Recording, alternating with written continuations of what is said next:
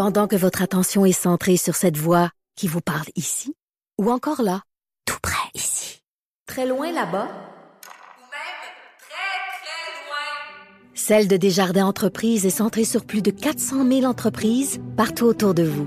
Depuis plus de 120 ans, nos équipes dédiées accompagnent les entrepreneurs d'ici à chaque étape pour qu'ils puissent rester centrés sur ce qui compte, la croissance de leur entreprise. C'est 23. Patrick Lagacé en accéléré. Les meilleurs moments du Québec maintenant en moins de 60 minutes. Art et spectacle. Le Québec maintenant.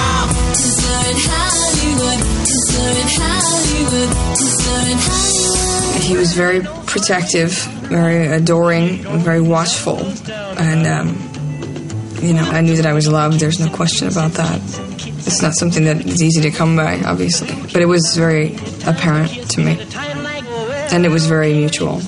Alors, on vient d'entendre la voix de Lisa Marie Presley qui est décédée hier d'un arrêt, d'un arrêt cardiaque. Elle parlait bien sûr de son père Elvis. Elle disait il était très protecteur, il était aimant. Je me suis senti aimé euh, par mon père Elvis. Alors, c'est une nouvelle qui a vraiment euh, pris euh, bien bien des gens par surprise parce qu'elle était mardi au Golden Globes. Elle était parmi l'assistance et là on apprend quoi 48 heures après qu'elle est décédée d'un arrêt cardiaque. J'en parle avec Henri Arnaud qui est à Hollywood. Bonjour Henri. Bonjour Philippe, MC Gilles, bonjour à tous. Ça va bien, Harry? Henri, c'est vraiment une nouvelle euh, qui a causé un émoi. Ah, c'est quelque chose qui euh, personnellement me brise le cœur parce que je discutais avec elle encore euh, il, y a, il, y a peu de temps au, au, Golden Globes. Elle était tellement heureuse de la victoire de Austin Butler, l'acteur qui joue son père Elvis Presley dans le film Elvis.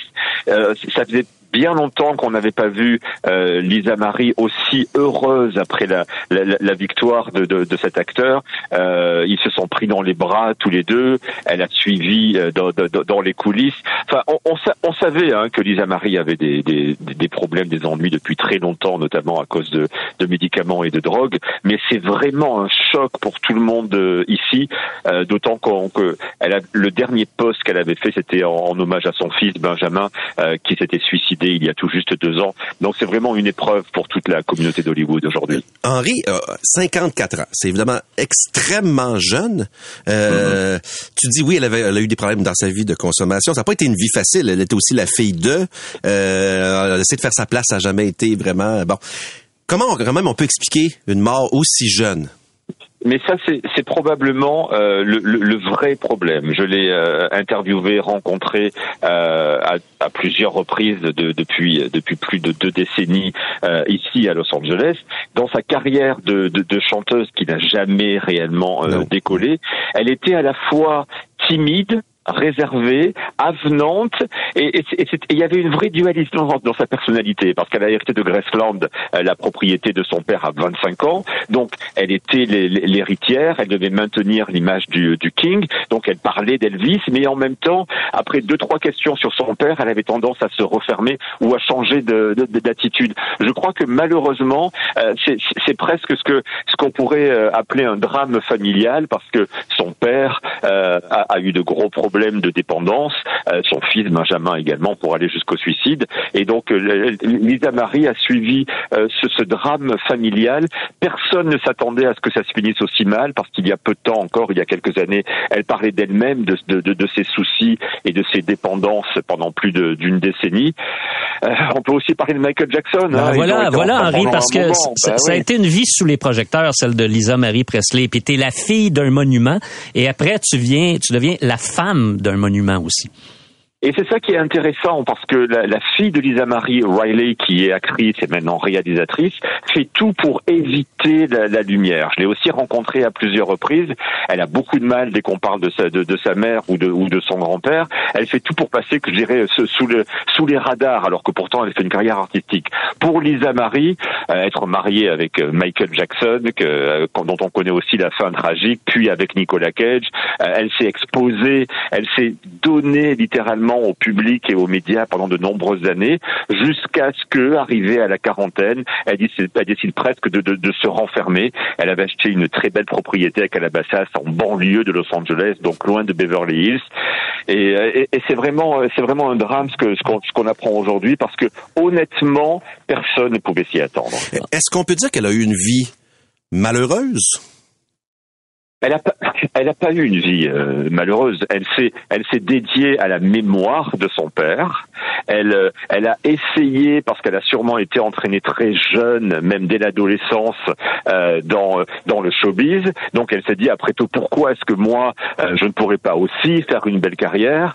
Elle a mis beaucoup de temps à réaliser qu'en fin de compte, euh, il y avait des gens dans son entourage qui, qui l'utilisaient, qui l'exploitaient parce qu'elle était la fille de- de- d'Elvis Presley.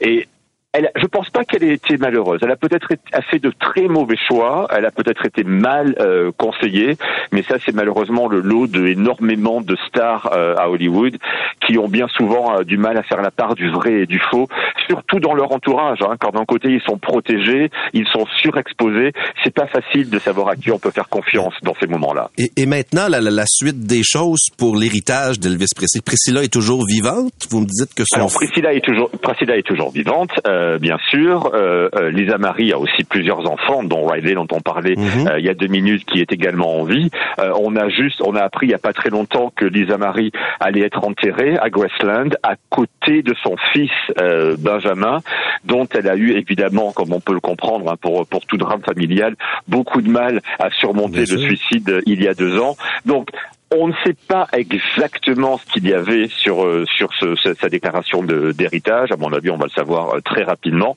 Mais c'est vrai que euh, c'est un gros coup euh, qui arrive un de plus euh, à la famille euh, Presley, malgré l'énorme succès planétaire de- d'Elvis. Est-ce qu'il y a eu des, des réactions marquantes aux États-Unis à la suite de l'annonce de son décès?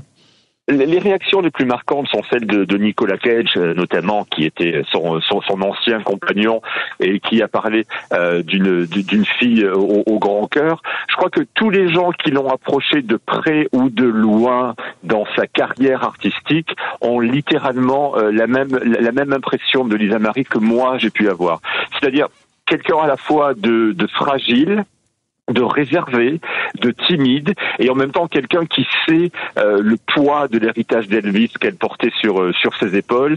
Il lui a fallu euh, beaucoup de temps pour arriver à l'admettre, probablement. Mais je peux vous dire qu'entre ma première rencontre avec elle, probablement que dans la trentaine d'années, quand elle elle espérait de devenir une, une star de la chanson, et euh, il y a peut-être quatre ou cinq ans, lors de ma dernière interview avec elle, elle avait énormément changé dans le sens qu'elle s'était reculée euh, d'Hollywood, qu'elle avait compris que sa place était certainement de gérer l'héritage d'Elvis et que quelque part elle avait déjà fait son deuil par rapport à ça en se disant qu'après tout euh, c'était pas forcément une si mauvaise chose d'être l'héritière d'Elvis Presley et d'avoir à préserver euh, les revenus et l'image de son père. Maintenant, hier, on parlait d'un arrêt cardiaque. Je sais que TMZ a dit ce matin que ce n'était pas euh, un acte délibéré, donc une tentative de, pas une tentative, mais un suicide. Est-ce qu'on sait plus? Parce que c'est très jeune, 54 ans, pour faire un arrêt cardiaque. Est-ce qu'on peut penser Alors, à une overdose? Est-ce qu'il va y avoir une enquête?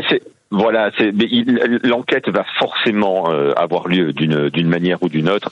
Et, euh, et encore une fois, quand j'ai croisé euh, Lisa Marie à deux reprises mardi soir euh, au Golden Globes, euh, à son arrivée, on avait presque l'impression de quelqu'un qui était sous euh, sous médicaments, mais Mhm. probablement des, des médicaments légaux, hein, car elle, elle avait l'air un petit peu d'avoir le regard ailleurs.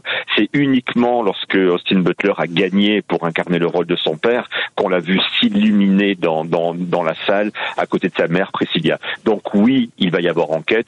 On sait très bien euh, aussi, même si ce ça n'engage que moi ce que ce que je vais ce que je vais dire, Philippe, que lorsqu'une personne a autant d'années de prise de, de, de drogue ou de médicaments illégaux, il faut qu'il derrière il y ait un traitement, il faut qu'il y ait un suivi. Alors maintenant, est-ce qu'elle a abusé de ces médicaments, de ces prescriptions euh, légales? C'est quelque chose que euh, les médecins et la justice va devoir déterminer. Un peu à la Michael Jackson, c'est terrible. Un peu ça. Malhe- malheur- malheureusement, ça pourrait se révéler comme ça, mais encore une fois, il faut pas trop s'avancer car, à l'heure actuelle, Ouais, ouais. on n'a aucune information officielle.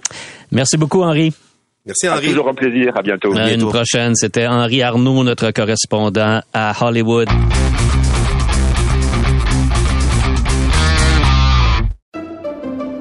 Pendant que votre attention est centrée sur cette voix qui vous parle ici, Ou encore là, tout près ici. Très loin là-bas. Ou même très, très loin. Celle de Desjardins Entreprises est centrée sur plus de 400 000 entreprises partout autour de vous.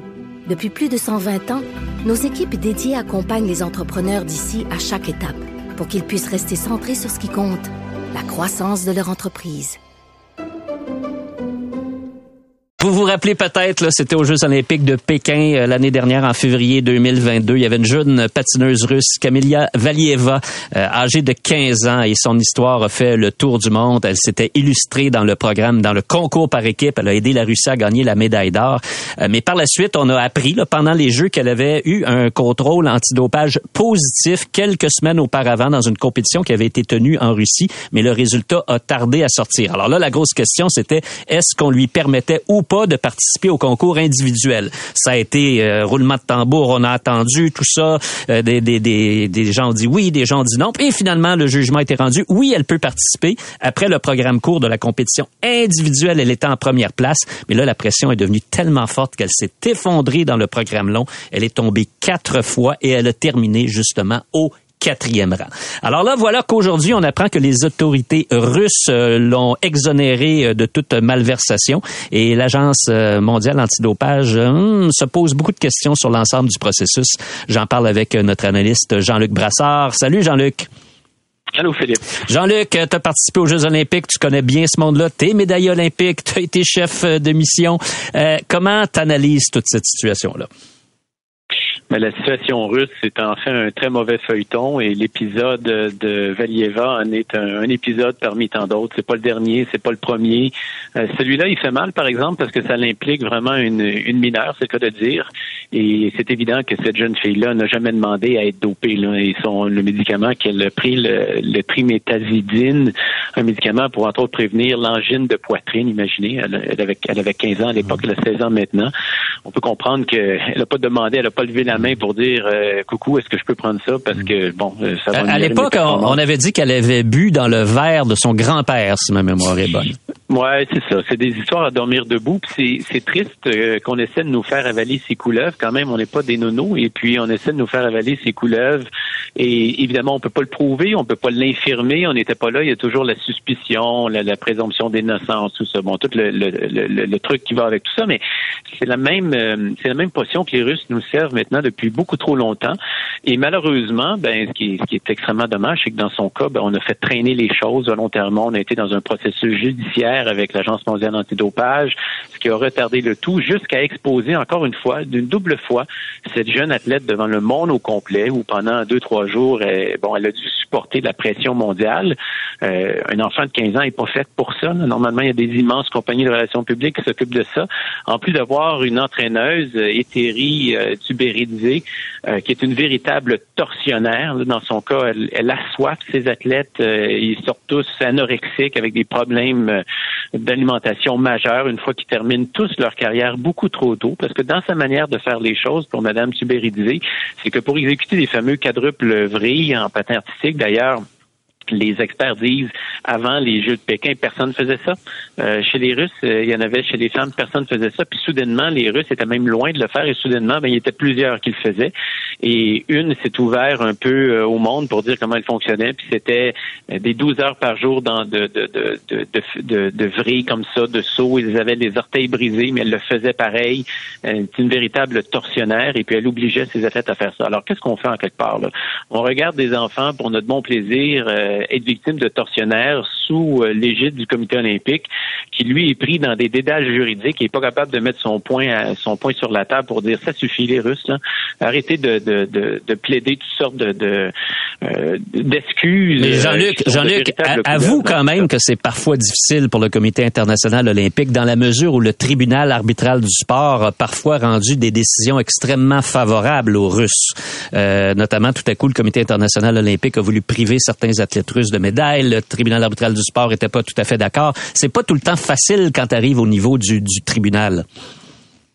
C'est sûr que c'est certainement pas facile parce que justement, mais il faut pas oublier non plus, Philippe, que le, le les, les Russes sont des pourvoyeurs de fonds grandiose pour le mouvement olympique international. Euh, le, président Poutine était, euh, je pense que tout récemment, président de la fédération de, olympique de judo. Là. Alors, il a quand même mis 53 milliards sur la table pour présenter des Jeux olympiques. Alors, ça rend des positions qui sont assez difficiles. Faut pas oublier non plus que lorsqu'il y a eu le scandale étatisé de dopage d'athlètes au sein de la Russie, on parlait de 1000 athlètes, mais c'est le documentaire Plus vite, plus loin, euh, en fait, plus vite, plus haut, plus dopé, qu'eux parlent de 4000 athlètes russes qui étaient dopés. Et celle qui a été la lanceur d'alerte, euh, Yulila Stepanova, une athlète de 800 mètres en athlétisme, elle a, elle a dit, nous sommes dopés on le veut pas, mais on est dopé par l'État. Et qu'est-ce que fait le président du Comité olympique international?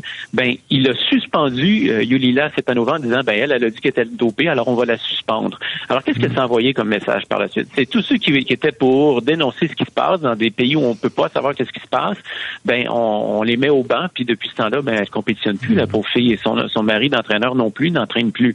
Alors, le message était clair par la suite, de manière qu'on continue. Et, et regardez, on a, on a banni des athlètes, mais on n'a jamais banni les entraîneurs, on n'a jamais banni les, pharmaciens ou les docteurs qui les dopent, ces athlètes. Sont encore en poste et c'était les adversaires de Pierre Harvey, euh, d'Alex Harvey à Pyeongchang, qui euh, avec avec un, de ses adversaires, donc qui a, fait la deuxième position aux 50 km de ski de fond. Son entraîneur, c'est un entraîneur au passé. Euh, euh, chronique là, comme dopeur. Et pourtant, il était toujours en place, lui. Qu'est-ce qu'il faudrait faire, Jean-Luc, avec les athlètes sont toujours là. Qu'est-ce qu'il faudrait faire avec les athlètes russes aux Jeux Olympiques? Ben, les athlètes russes, je vais vous poser la question différemment. Qu'est-ce qu'il faut faire avec les athlètes, les athlètes russes?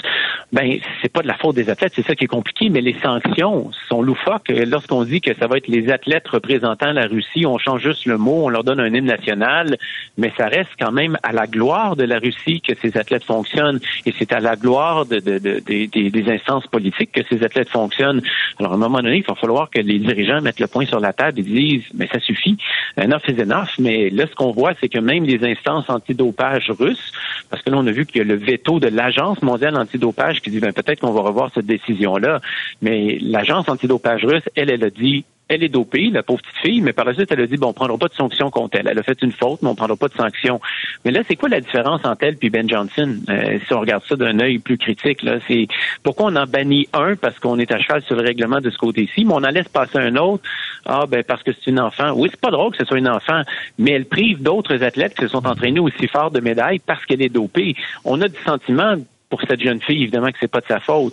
Mais en bout de ligne, ce sont nos athlètes aussi qui payent le prix pour le pour, parce que ces athlètes n'ont pas suivi les règlements que tout le monde suit. En tout cas, et, et très et très directement dans ce cas-là, parce que dans la compétition par équipe euh, à Pékin, le Canada, si je ne m'abuse, a terminé en quatrième place. Alors si la Russie qui a terminé première était chassée du podium en raison du dopage euh, de Valieva, ben le Canada pourrait obtenir la médaille de bronze.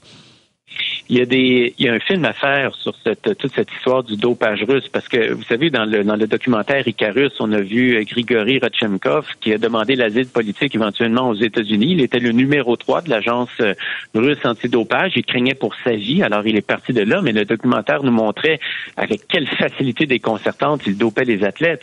Mais un peu plus un peu plus tard, il y a eu le, le 14 février, le 3 février, le 14 février, deux anciens directeurs euh, de RUSADA, l'agence euh, russe antidopage, qui sont décédés tous les deux de, de crise cardiaque comme ça, un à 52 ans, et Nikita Kamiev, euh, qui venait de prendre sa retraite, avait contacté l'Irlandais David Walsh, celui qui avait écrit un livre sur, entre autres, les affres de Lance Armstrong.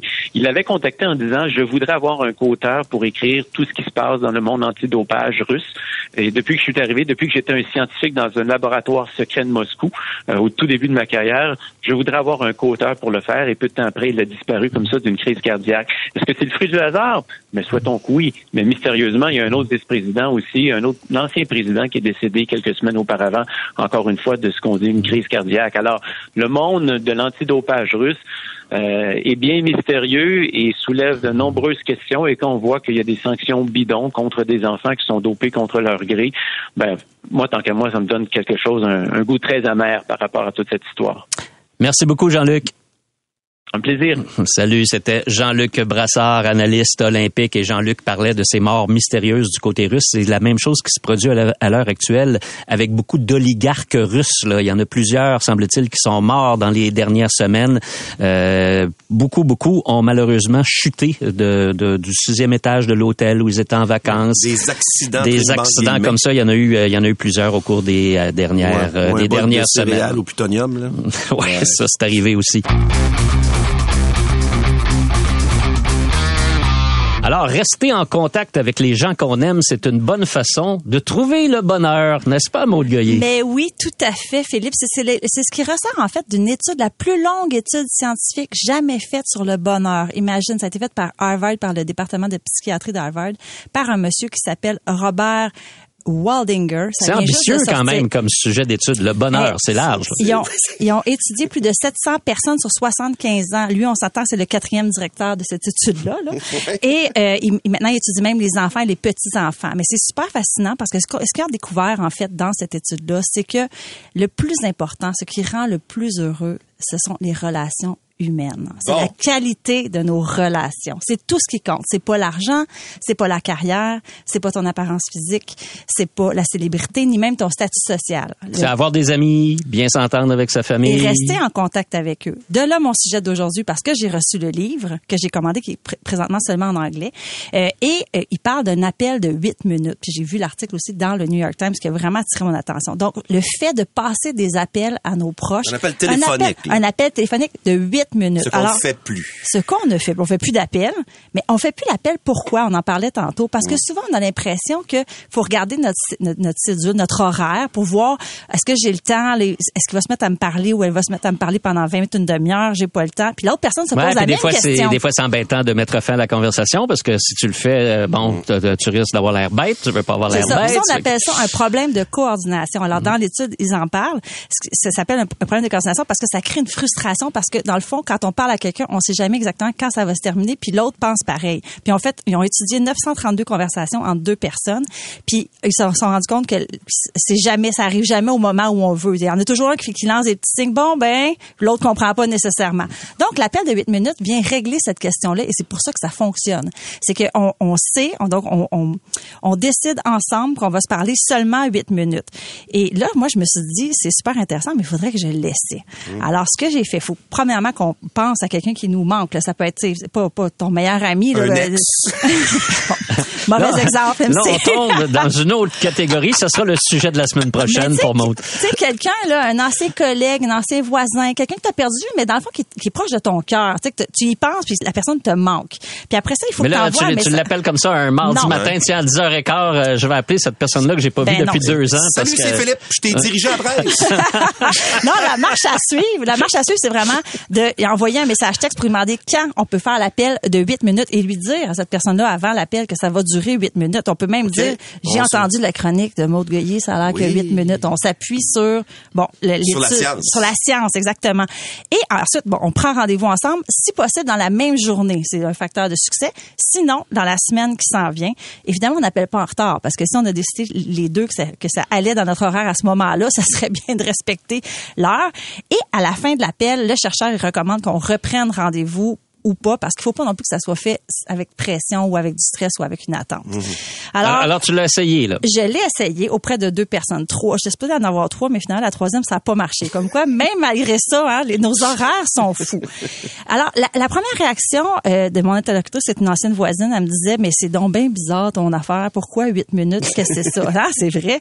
Puis je lui ai dit, ben, on a Je lui ai dit, trouve 10 amis qui trouvent 10 dollars. Ils vont trouver ben, je lui ai dit, pourquoi pas? On, on essaie de se trouver un moment. T'es occupé, je suis occupée. A un agenda de Là, si tu première passes ministre. cinq minutes à expliquer pourquoi c'est huit minutes, il te reste plus rien. Non, non, mais ça, c'est par texto, Ah, là, par avant qu'on le OK, fasse. OK, OK. Puis finalement, on a eu notre appel. Donc, j'ai eu l'appel avec ces deux personnes-là.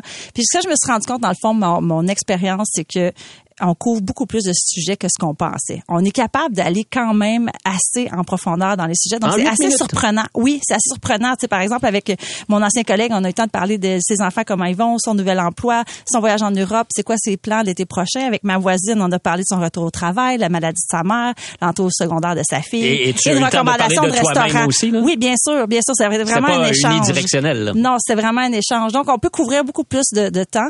Et l'effet du 8 minutes, c'est qu'effectivement, euh, on n'a pas dérangé nos horaires, on sait quand est-ce qu'on va raccrocher, donc on condense nos propos. Et quand on raccroche, oui, on a un petit sentiment de bien-être et de vrai bonheur parce que on le sait quand on entend la voix de quelqu'un qu'on aime ou qui a fait partie de notre vie ou qui fait partie de notre vie, ben ça aide entre autres à notre morale, à autoréguler nos émotions aussi, ça c'est prouvé. Puis même l'étude démontre aussi que ça fait baisser le niveau de dépression, de solitude, d'anxiété. Ça fait beaucoup de choses, hein, le fait d'avoir des contacts véritables et significatifs avec les gens. Est-ce qu'on je- devrait se garder un moment, peut-être pas tous les jours, là, mais une fois par semaine où on se dit, tu sais, le samedi, entre midi et 3 heures, je fais ce que tu t'en de me dire. Là?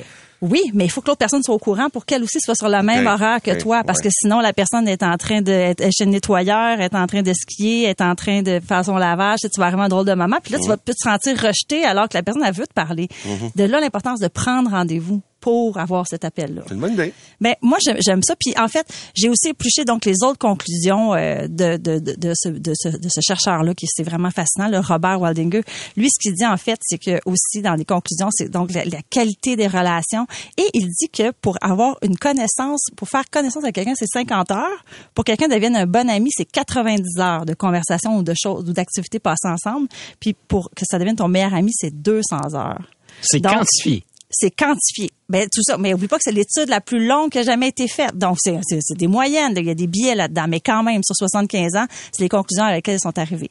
Et puis il disait aussi, je, je trouvais ça bon, il disait que c'est temps d'investir le temps maintenant de le faire parce que la vie est courte. Donc on n'a pas le temps, tu ça, ça ressort de l'étude d'avoir des conflits, des remords, de la rancune, de la rancœur de se trouver des excuses pour ne pas appeler ou ne pas passer à l'action parce que la vie est courte. Et le temps n'arrive pas magiquement tout d'un coup. Tu sais, des fois, on se dit, à un moment donné, je vais avoir du temps. Ben non, quand t'es jeune. Mais, mais, mais ça, c'est plus facile à comprendre plus tu vieillis. Là.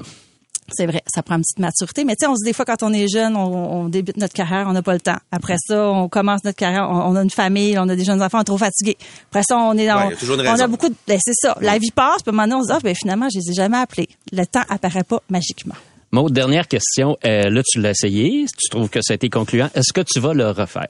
Absolument. Oui, vraiment? 2023. Oui, oui, résolution, absolument, parce que j'ai reconnecté avec des gens qui sont trop euh, importants. Puis je pense que la pandémie a fait ça aussi. Mmh, On- ouais, les ça, gens c'est ont vrai. jamais été aussi isolés, beaucoup de colère, beaucoup de d'éloignement. beaucoup- ouais, c'est le temps peut-être justement de un peu plus de nous, un peu plus de vivre ensemble. C'est vrai. C'est c'est dans nos vies à nous. Donc moi, oui, je vais le refaire. Absolument. Bon, ben, excellent. Maud, Écoute, merci je beaucoup. te donne non pas 98 parce que t'aimes pas les chiffres. Je vais te donner un A+.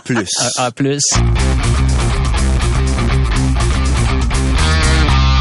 C'est Pendant que votre attention est centrée sur vos urgences du matin, vos réunions d'affaires du midi, votre retour à la maison ou votre emploi du soir, celle de Desjardins Entreprises est centrée sur plus de 400 000 entreprises à toute heure du jour. Grâce à notre connaissance des secteurs d'activité et à notre accompagnement spécialisé, nous aidons les entrepreneurs à relever chaque défi pour qu'ils puissent rester centrés sur ce qui compte, le développement de leur entreprise. C'est avec plaisir que j'accueille le docteur Alex Carignan, microbiologiste infectiologue à la Faculté de médecine et des sciences de la santé de l'Université de Sherbrooke. Alex, bonjour. Bonjour Philippe, j'espère que vos collaborateurs ne disparaissent pas de la même façon. Non, non, non, non, non, on les, on les soigne bien. Ne, ne t'inquiète pas, ne bon, t'inquiète pas. discutons d'abord. Il y avait une manchette dans le devoir ce matin, euh, Alex, puis on revenait sur toute la question de la vaccination pour la COVID-19. Est-ce qu'il faut changer nos méthodes? Euh, Est-ce qu'il faut vraiment vacciner tout le monde mur à mur comme on a voulu, comme on l'a fait ou comme on a voulu le faire au cours des derniers mois? Est-ce qu'il faut que notre approche soit euh, balancée de manière euh, différente? Peux-tu nous résumer un peu, c'est quoi les axes du débat? Bien, en fait, bon, actuellement, c'est encore recommandé par, disons, le, ministère de la Santé d'aller chercher ces doses de rappel régulièrement pour l'ensemble de la population. Euh, par contre, on peut sérieusement se poser la question sur cette stratégie-là actuellement. Euh, la COVID, on le sait, c'est quelque chose qui est dynamique, qui évolue constamment. Et puis là, on se retrouve dans la situation où, bon, bien des gens ont été vaccinés, plusieurs gens ont été infectés une fois, deux fois, trois fois. Et tout ça, en fait, ça change le portrait de la situation. Donc là, actuellement, je crois certainement qu'il serait plus avantageux de focuser nos efforts, de mettre tous nos efforts sur les gens vulnérables. Parce que malheureusement, parmi les gens vulnérables de complications, les patients âgés, des patients, par exemple, avec des maladies cardiaques ou pulmonaires, on se rend compte que malheureusement, les gens qui vont chercher des doses de rappel dans ces populations-là sont encore trop faibles. Et c'est eux que j'aimerais voir vacciner davantage, pas les jeunes en bonne santé euh, qui sont à risque à peu près nul de, de, de compliquer de la COVID, d'autant plus qu'ils ont été vaccinés et qu'ils ont fait l'infection.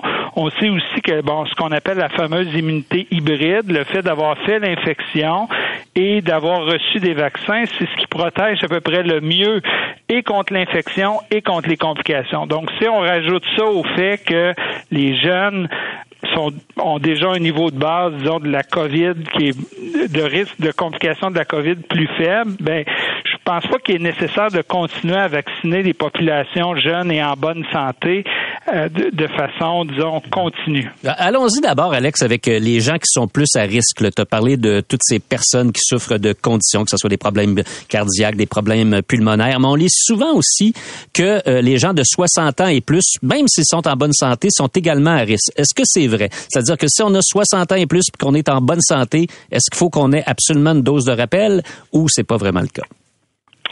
Oui, ben effectivement, oui, l'âge est un facteur de risque important et probablement le facteur de risque le plus important dans le risque de complications.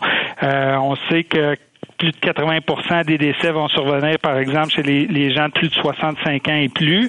Euh, donc, dans ce contexte-là, effectivement, je pense que c'est une population qu'on devrait peut-être cibler un peu mieux. Euh, un autre élément qui entre en ligne de compte, c'est bon, c'est les gens qui ont reçu, par exemple, le vaccin bivalent ou non. Parce qu'on le sait, le vaccin bivalent qui protège entre autres contre le variant BA5, ben, il offre une protection croisée, il offre une protection plus adaptée aux variants qui circulent actuellement. C'est quoi, c'est quoi Euh, une bon, protection croisée? Ben, c'est-à-dire que même si actuellement, bon, éventuellement, on parle beaucoup là, du, du variant XBB.1.5. Le petit nouveau, là, le petit nouveau qui vient d'arriver.